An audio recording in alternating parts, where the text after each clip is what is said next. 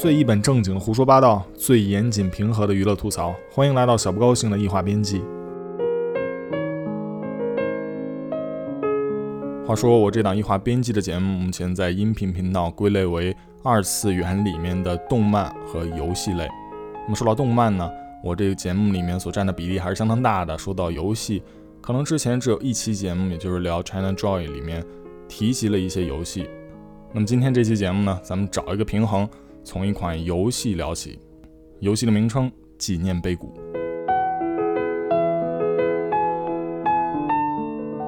相信你只要对移动端的 apps 稍微有一些了解，对这款游戏的大名一定是不会陌生的。无论是身边朋友的极力推荐，还是美剧《纸牌屋》里面的高调宣传，都使这款游戏的普及度和影响力有着惊人的表现。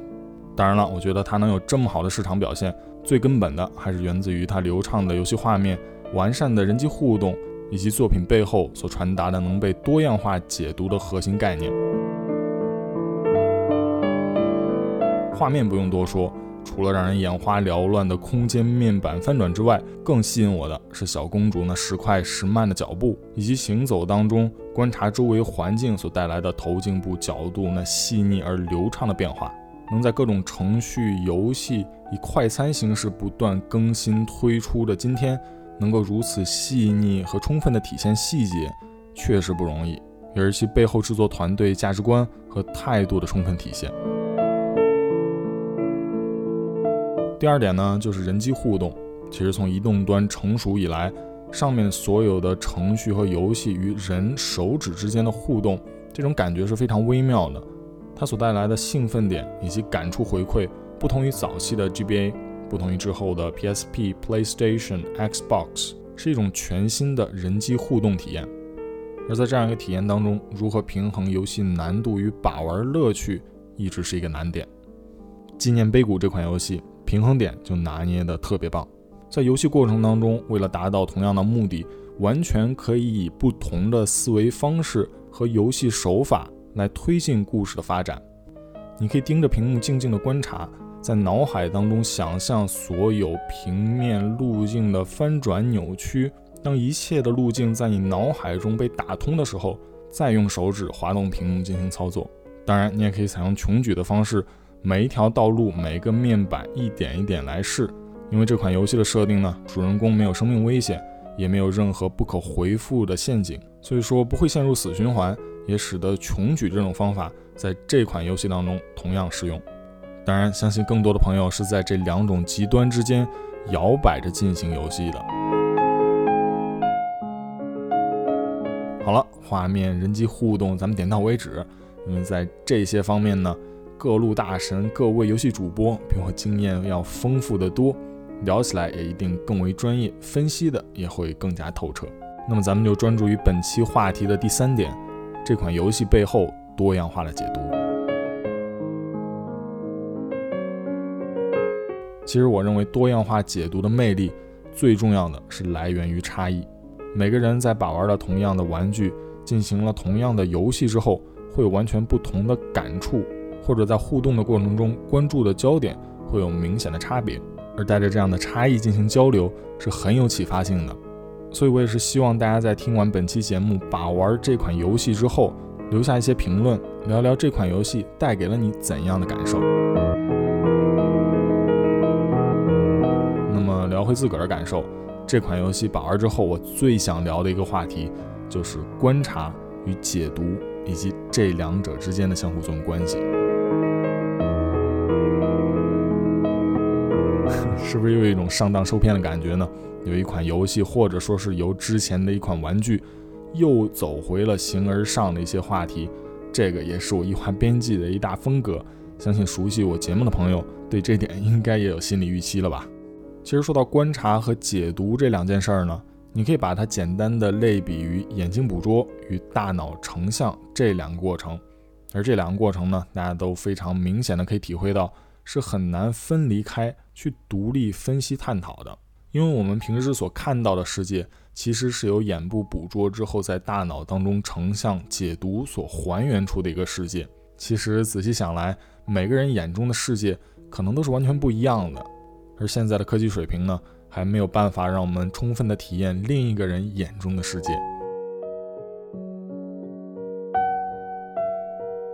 从另一个角度来讲，我认为这个可能也是人类进化当中的一大瓶颈，非常难以突破。因为观察和解读也是独立人格形成的一个重要因素。如果这一点上可以互通互用的话，那么个体的边界就会变得非常的模糊。而当个体存在边际逐渐模糊之后，人类作为一个群体存在的终极价值就会受到挑战。所以说，虽然我们生活在同一个空间和时间，那我们所观察的世界。可能是有很大差异的。情人眼中出西施，也算是有了另一个角度解读的依据吧。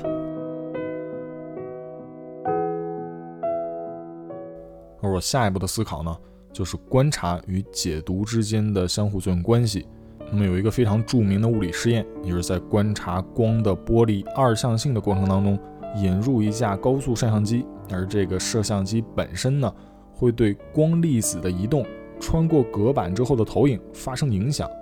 也就是观察会对所谓的客观现象产生直接的影响。这一点我觉得是非常重要，但细想起来又有点恐怖的发现。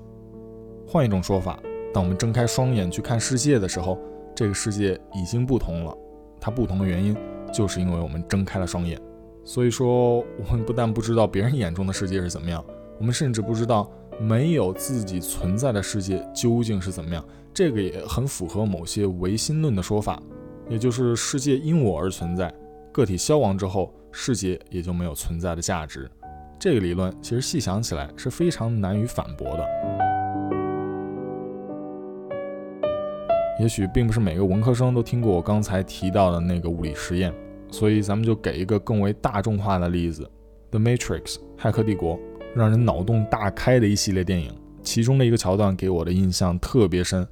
就是有一个小朋友拿着一个金属的勺子，在男主角面前把勺子弄弯。之后，小朋友说了一段很有内涵的话，大概意思是我弄弯的不是勺子本身，而是你所存在的空间。而勺子周围的空间被扭曲之后，你所要观察的对象也就自然发生了变化。这个例子就更接近于今天咱们聊的游戏《纪念碑谷》，其中利用各种空间面板的翻转和扭曲来实现小公主通过步行能达到目的地的一个效果。其实，在玩这款游戏的时候，给我第一次最大震撼的就是在两个完全不通的道路在某一个纬度观察起来似乎连接在一起的时候，主角可以平安的走过去了。就这一瞬间，就让我爱上了这款游戏。它所带来的冲击，就仿佛是从二维世界到三维空间的一个转化。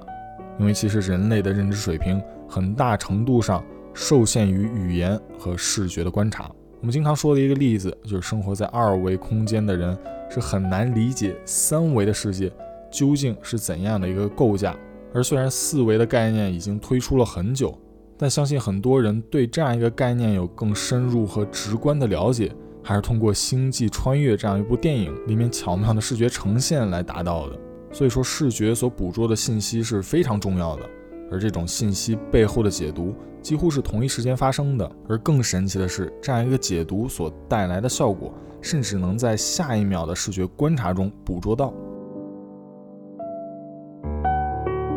给大家分享一个我个人生活当中的观察：有时候我看身边的朋友，或者是从未相识的路人。当他们面前有一面镜子或者是一个反光的物体，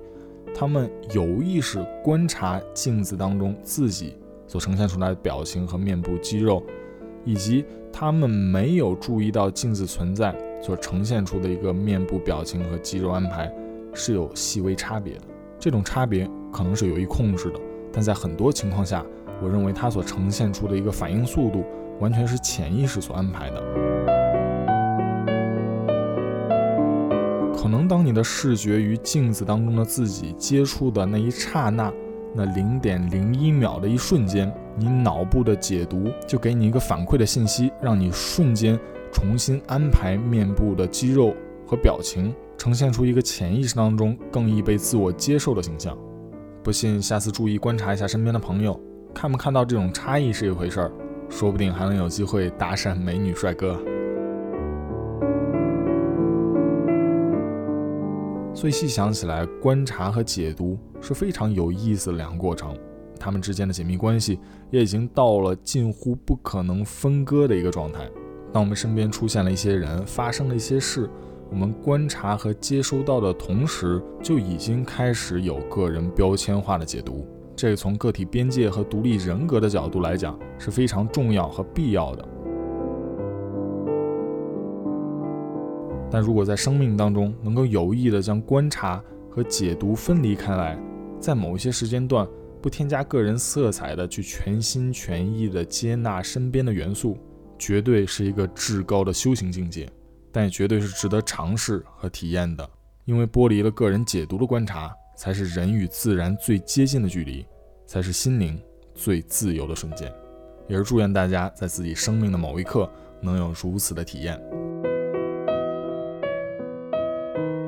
好了，今天就纪念碑谷这款小游戏所展开的话题，咱们就进行到这里。也是希望大家继续关注我这档异化编辑的音频节目，咱们下期接着聊。